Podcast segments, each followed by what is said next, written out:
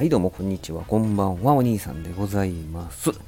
えー、画面はですね、ストリートファイター2でございます。先日ね、えー、通天閣の近くのね、ふもとの町のこと、新世界と言いますっていう配信をさせてもらったんですけどね、スマートボールの配信したんですけれども、えー、この一角にですね、ゲームセンターがありまして、ね、ちらっとこう、中覗いたらですね、懐かしのゲームが結構並んでたんですよね。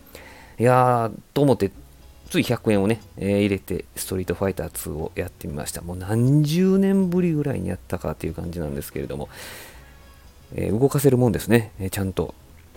5、6人、あ、これ勝ち抜き戦みたいになるんですけどね、5、6人勝ち抜くぐらいまで行きましたね。そしてまた必殺技がちゃんと出せるんですよね。この指が、手が覚えてるっていうんですかね。えー波動拳ってね、飛び、飛び道具ですけど、波動拳。あと昇竜拳でね、えー飛んできたあの敵とかをアッパーするわけなんですけど、なんかちょっと違うかな、ジャンプしながらアッパーする昇竜拳ってね、でなんかあの目が回ることが必死な竜巻旋風脚でぐるぐるぐるぐる回りながらね、蹴る、そんな技があるんですけど、えー見事に全部駆使してですね、えー勝ち抜くことができました。まあ途中で負けますけどね。えー皆さん、ストリートファイター2知ってますかね？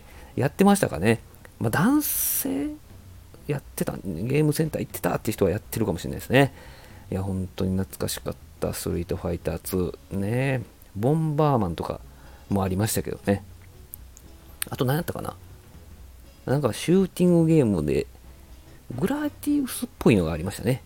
すいません。なんかもう知ってる人にしかわからないような配信になってしまいましたけど、まあ、懐かしのね、ゲームをゲームセンターで見つけたんで、えーついつい座ってやっちゃった。ね。えー意外と操作方法を覚えたというそんな話でございます。はい。すいません。えーまたグルメ配信とかに戻りたいと思います。どうもありがとうございました。